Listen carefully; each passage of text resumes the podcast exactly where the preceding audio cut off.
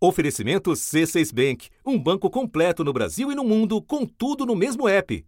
Abra sua conta.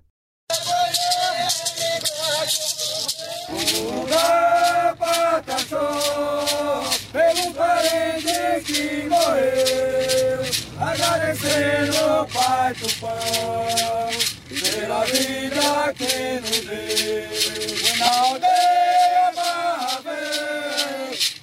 Massacre aconteceu, esse Brasil afora, tem muita da nação. O que aconteceu agora com a morte do nosso irmão? Gustavo perdeu a sua vida, querendo a demarcação. Representantes de diferentes etnias marcharam sobre Brasília nesta quinta-feira para denunciar a escalada de violência contra seus povos. Meu nome é Carlinhos Chacriabá, sou do povo Chacriabá, estado de Minas Gerais, região norte. Somos Suruí, sou Pataxó, sou lá do estado do Trabalhinho, agora para Eu sou Pitré, sou do Maquiana, faço parte do povo aqui Mela, território Taquaritinga. É, sou Edinho, sou coordenador geral do Conselho de Minas de Roraima, lá de Roraima. E a gente vem sofrendo aí com, com conflitos dentro do, do, das áreas de retomada por conta dessa é, omissão dos órgãos públicos. Porque nós não queremos ver nossas crianças, nossos anciãos e nossas lideranças é, ameaçados de morte dentro do seu próprio território. Nosso povo está morrendo, morrendo. O povo Guajajara está morrendo. Porque o nosso povo está sendo assassinado. O nosso povo está sendo morto. O nosso território está sendo invadido. A nossa água está sendo contaminada. O nosso solo está sendo envenenado. Foram pelo menos seis crimes com características de execução apenas na metade deste mês de setembro. Policiais civis da Bahia e do Maranhão estão investigando os assassinatos de três indígenas. Israel Carlos Miranda Guajajara, de 34 anos, morreu atropelado na cidade de Arame, na terra indígena Araribóia, a 440 quilômetros de São Luís. Na mesma reserva, em Amarante do Maranhão, Janildo Oliveira Guajajara foi morto com um tiro de espingarda. Janildo fazia parte do grupo Guardiões da Floresta, criado em 2007 pelos próprios indígenas para proteger a floresta de invasores. Na Bahia, a Polícia Civil abriu uma investigação para apurar a morte do indígena Pataxó Gustavo Conceição da Silva, de 14 anos. O Gustavo morreu com um tiro na cabeça durante uma ação de pistoleiros no sul do estado. A polícia de Mato Grosso do Sul investiga a execução do líder indígena Vitorino Sanches em Amambaia. Vitorino Sanches, ele era uma liderança bem forte, bem atuante aqui na região. Ele foi morto, executado com cinco tiros em plena luz do dia. Intensificada nas últimas semanas, a onda sangrenta vem se formando há tempos. Três mortes de indígenas em menos de três meses. Essa região ela tem enfrentado um clima de tensão desde junho, depois que indígenas ocuparam uma fazenda que eles dizem ser é, terra, propriedade deles, tradicional deles. Na ocasião, houve confronto com a PM e um indígena morreu. E em julho, um outro indígena da mesma etnia, a Guarani Kaiowá, foi executado. A terra indígena Araribóia tem uma área equivalente a três vezes a cidade de São Paulo, onde vivem cerca de 5 mil indígenas das etnias Guajajara e Auaguajá. Desde 2006, 26 indígenas foram assassinados na região. Seis eram guardiões. A polícia investiga se há envolvimento de madeireiros e poceiros nos assassinatos. Do... Nessa matéria, Jair Bolsonaro entregou tudo o que prometeu zero terra demarcada, asfixia de recursos para cuidar dos povos originários e desmonte dos órgãos de fiscalização. O ano de 2021 teve o maior número de casos de violência contra indígenas dos últimos nove anos. É o que mostra o relatório do Conselho Indigenista Missionário CIMI. Segundo o levantamento, foram 355 casos de violência em 2021, 17% a mais do que no ano de 2020, que teve 304 casos. Agora, eles exigem que o morticínio pare e que se cumpra o que está escrito na Constituição. Nós vamos aqui fazer a nossa reivindicação que nenhum sangue mais dos nossos parentes indígenas no Brasil que seja derramado. Em nome do povo indígena, em nome do povo pataxó, de toda a região do Brasil. Nós pedimos justiça pela morte do nosso Gustavo, que foi morto. A gente só quer pedir justiça, que a justiça seja feita. A gente pede de coração, porque chega de sangue. A gente não pode continuar assistindo de braço cruzado sem justiça está sendo cometido contra a vida dos povos indígenas. Da redação do G1, eu sou Renata Loprete e o assunto hoje é a série recente de assassinatos de indígenas. Neste episódio eu converso com Alvair José Nascimento, cacique pataxó da terra indígena Barra Velha, no extremo sul da Bahia, Falo também com a antropóloga Lúcia Helena Rangel, professora da PUC de São Paulo e assessora do Conselho Indigenista Missionário, o CIMI, ligado à Igreja Católica. Sexta-feira, 16 de setembro.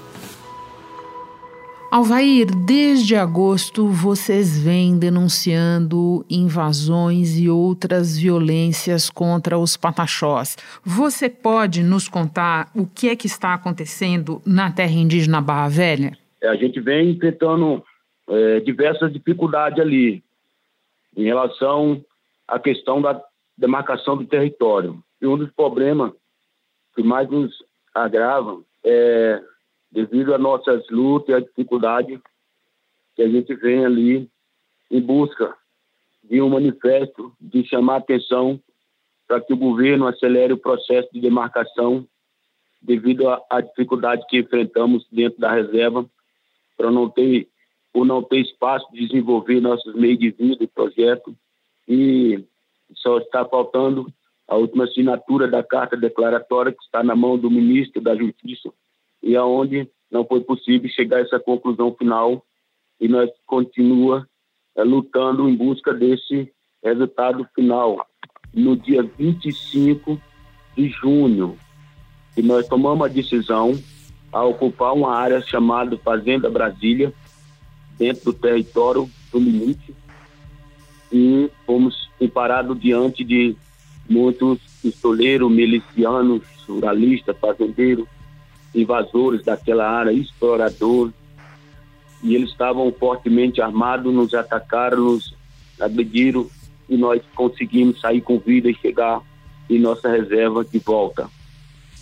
Quando no dia 20, no dia 18 do mês seguinte de julho, do mês 7, nós voltamos à área novamente para nós no mesmo sentido da reivindicação da área fomos atacados mais violentamente e agressivamente, mas conseguimos voltar novamente para a nossa reserva, diante de muitas balas, de grandes armas de alto e grosso calibre, por força da milícia, a gente voltamos de novamente para nossa reserva, mas não desistimos.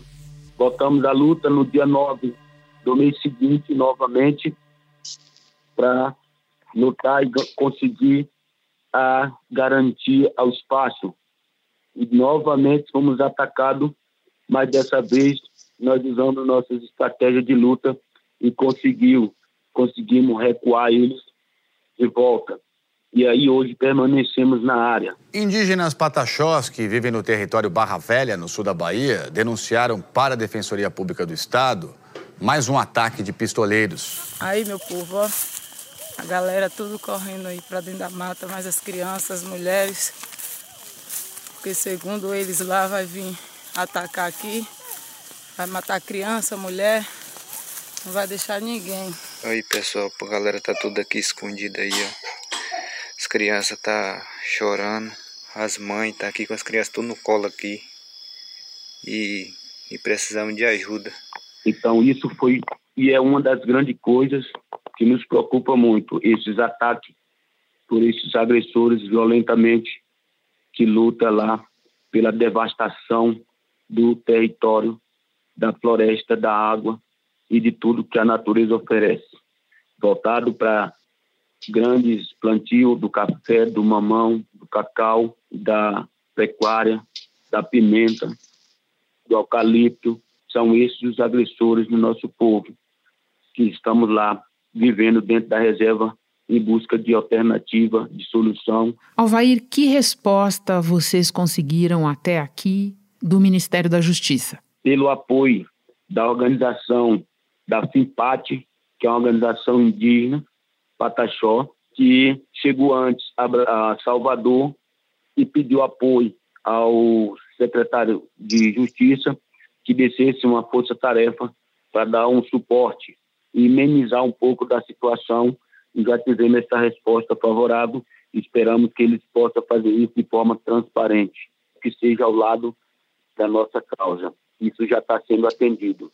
E estamos aqui em Brasília de mais resposta daqui de Brasília para que nós venhamos ter uma segurança melhor. Por falar em Brasília, nesta quinta-feira houve a manifestação pedindo pela vida dos povos indígenas e os pataxós participaram.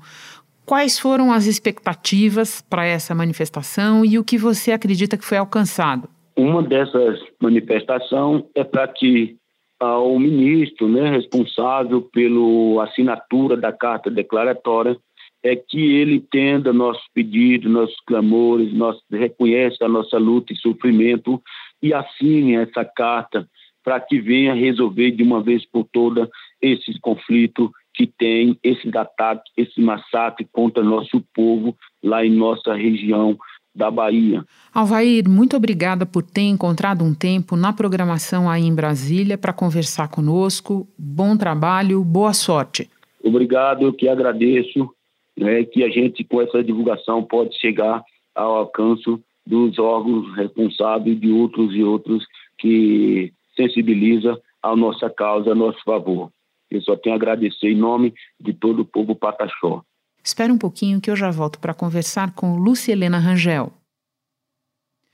Com o C6 Bank, você está no topo da experiência que um banco pode te oferecer. Você tem tudo para sua vida financeira no mesmo app, no Brasil e no mundo todo a primeira conta global do país e atendimento personalizado, além de uma plataforma de investimentos em real e dólar com produtos exclusivos oferecidos pelo C6 em parceria com o JP Morgan Asset Management. Quer aproveitar hoje o que os outros bancos só vão oferecer amanhã? Conheça o C6 Bank. Tá esperando o quê? C6 Bank. Lúcia, o que, na avaliação do CIMI, explica a impressionante série de assassinatos de indígenas nas duas últimas semanas em diferentes pontos do país? É assustador o que está acontecendo. De repente há uma confluência, né? E daí um monte de assassinato, um atrás do outro, em tão curto espaço de tempo. Esses lugares, né, onde estão ocorrendo os assassinatos, são lugares já históricos, né, de assassinatos, né, de conflitos armados, de invasões de terras, de cerceamento dos indígenas. Eles são muito acuados uh, e o que eu tenho a impressão que está acontecendo agora é o que vem vindo desde o começo do ano. Há uma grande pressa em fazer tudo que tem que fazer antes da eleição. Invasão de terra, desmatamento, garimpo, é, ocupar tudo que pode e tal. Nessa pressa, o conflito aumenta e o risco não é, de matar gente aumenta também. Foram registrados 176 homicídios, quase o mesmo número de 2020, quando os casos bateram recorde. Essa é uma estatística que o Conselho considera particularmente alarmante, até porque foi em plena pandemia quando os homicídios no Brasil caíram de forma geral.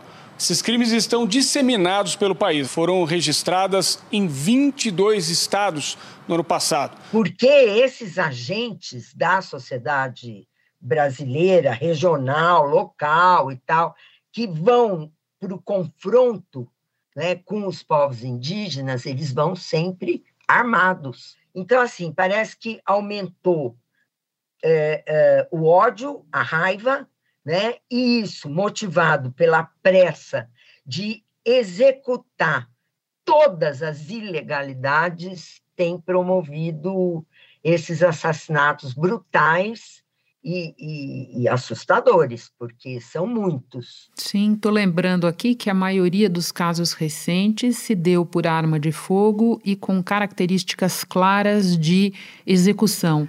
Agora, Lúcia, você falou em invasão de terra. O CIMI apresentou um relatório que foi coordenado por você, mostrando que em 2021 elas triplicaram no país na comparação com 2018 o último ano antes do atual mandato. De que maneira invasão de terra entra neste contexto das mortes violentas? As invasões de terra, né, elas são responsáveis pelo maior número de conflitos. E esses conflitos armados, eles têm significado, por um lado, uma, uma, entradas brutais nas áreas indígenas e cada vez mais esses agentes que ou comandam as invasões ou executam mesmo as invasões, eles estão cada vez mais armados, com mais armas, né? E por outro lado, tem motivado também uma resistência grande dos povos indígenas que estão nesses lugares. Mas aqui eu quero falar em nome dos povos indígenas de todo o Brasil, porque ninguém nesse momento queria estar aqui, nessa Brasília que é terra indígena. Nós queríamos estar na nossa aldeia, estudando, pescando, trabalhando, cultivando, e cuidando do nosso território. Mas nós estamos aqui. Nós viemos aqui fazer a reivindicação do nosso direito, que não derrame mais sangue nosso povo indígena no Brasil. Estamos aqui numa delegação para reivindicar nossos direitos. E enquanto, enquanto território, é, hoje o nosso território encontra-se com apenas um terço do seu é, do tradicional demarcado. Eles não têm para onde correr, eles não têm para onde ir e eles não estão decididos a abaixar a cabeça.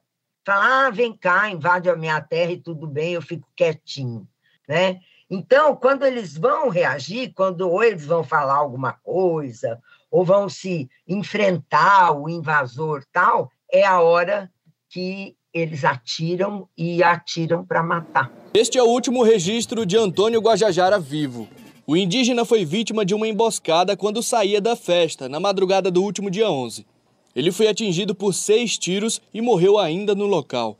A polícia pediu a internação provisória do adolescente que é suspeito de matar a adolescente indígena Ariane Oliveira Canteiro, de 13 anos, que foi encontrada morta neste fim de semana em Dourados. Então, no caso, por exemplo, quando a gente tem algumas lideranças indígenas né, que estão sendo assassinadas, é de propósito. Eles estão atrás dessas lideranças para ver se o, o povo, a comunidade toda, arrefece né, a resistência. Né? É um meio também de acuar, né, de deixar com medo e tal, é matar as lideranças. Agora eu quero te ouvir sobre um outro tipo de violência também estudada pelo CIMI, que é a violência por omissão.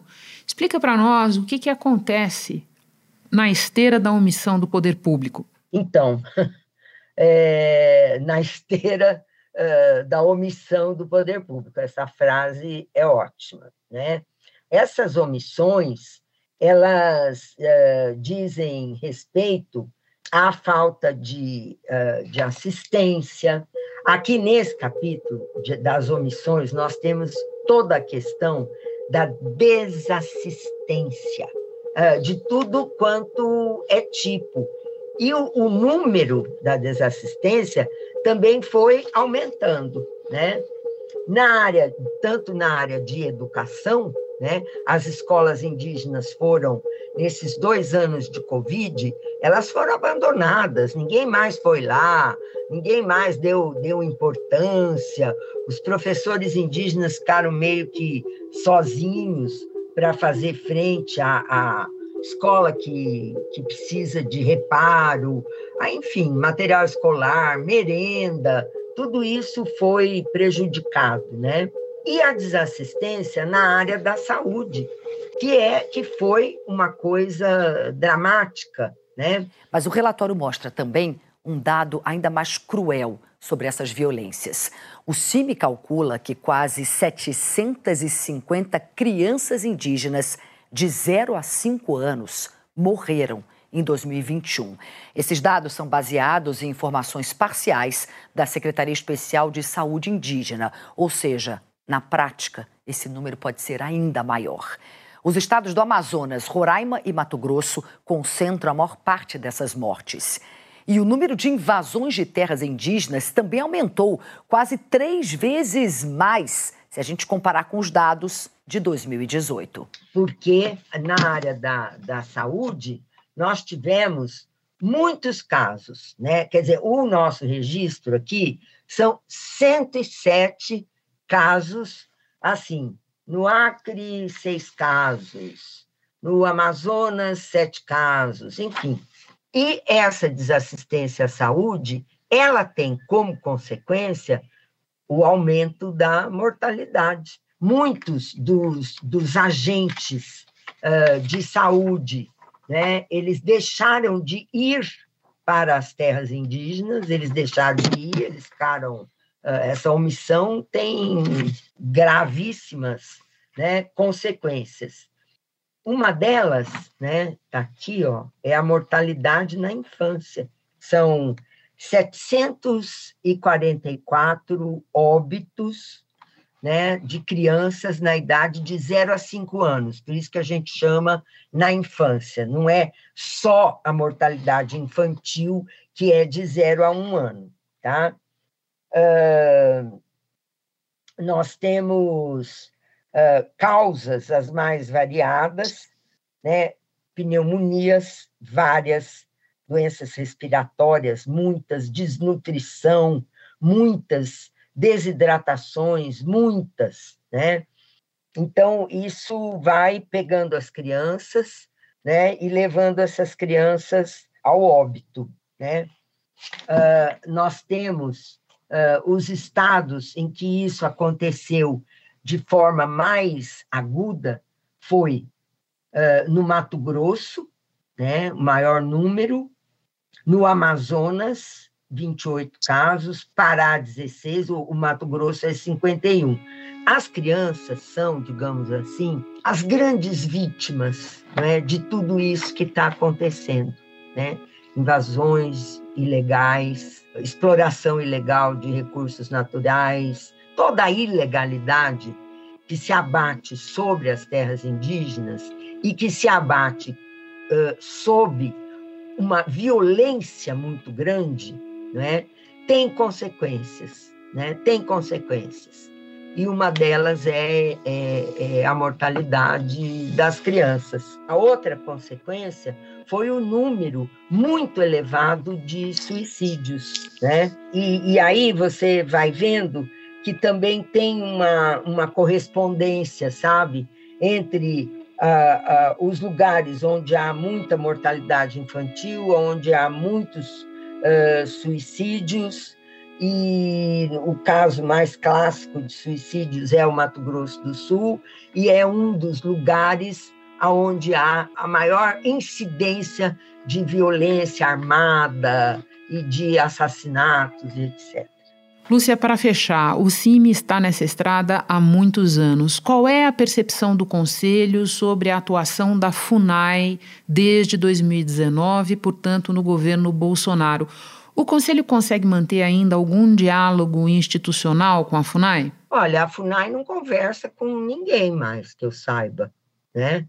A FUNAI não tem essa... Ela perdeu não é, essa, essa entrada de, de diálogo né? Então, não tem diálogo com a FUNAI. O que tem é um conjunto de determinações, tanto da presidência da FUNAI, quanto também das coordenações regionais tal, são determinações que inverteram o papel da FUNAI. A Organização Internacional de Direitos Humanos Human Rights Watch afirmou que os direitos indígenas estão sob ameaça grave no Brasil.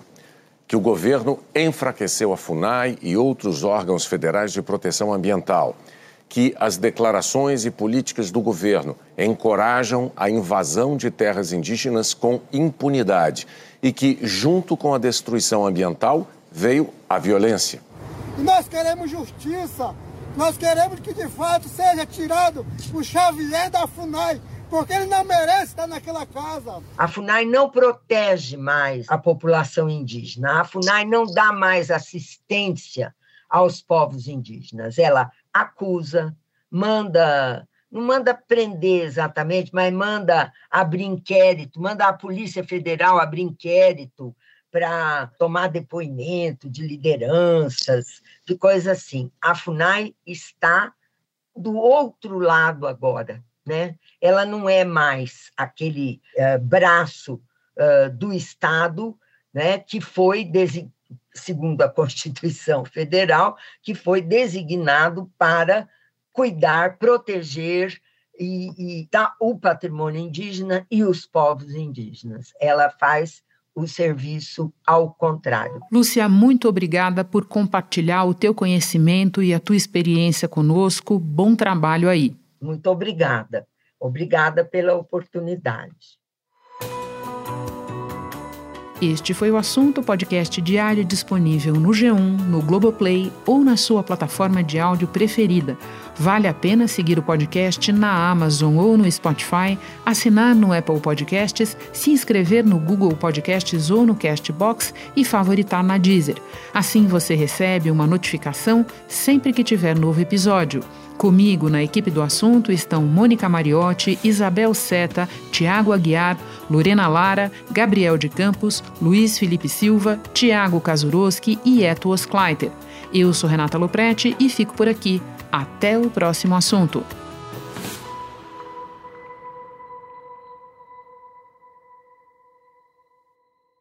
Você no topo da experiência financeira que um banco pode oferecer. Escolha um banco completo no Brasil e em qualquer lugar do mundo. Abra sua conta no C6 Bank.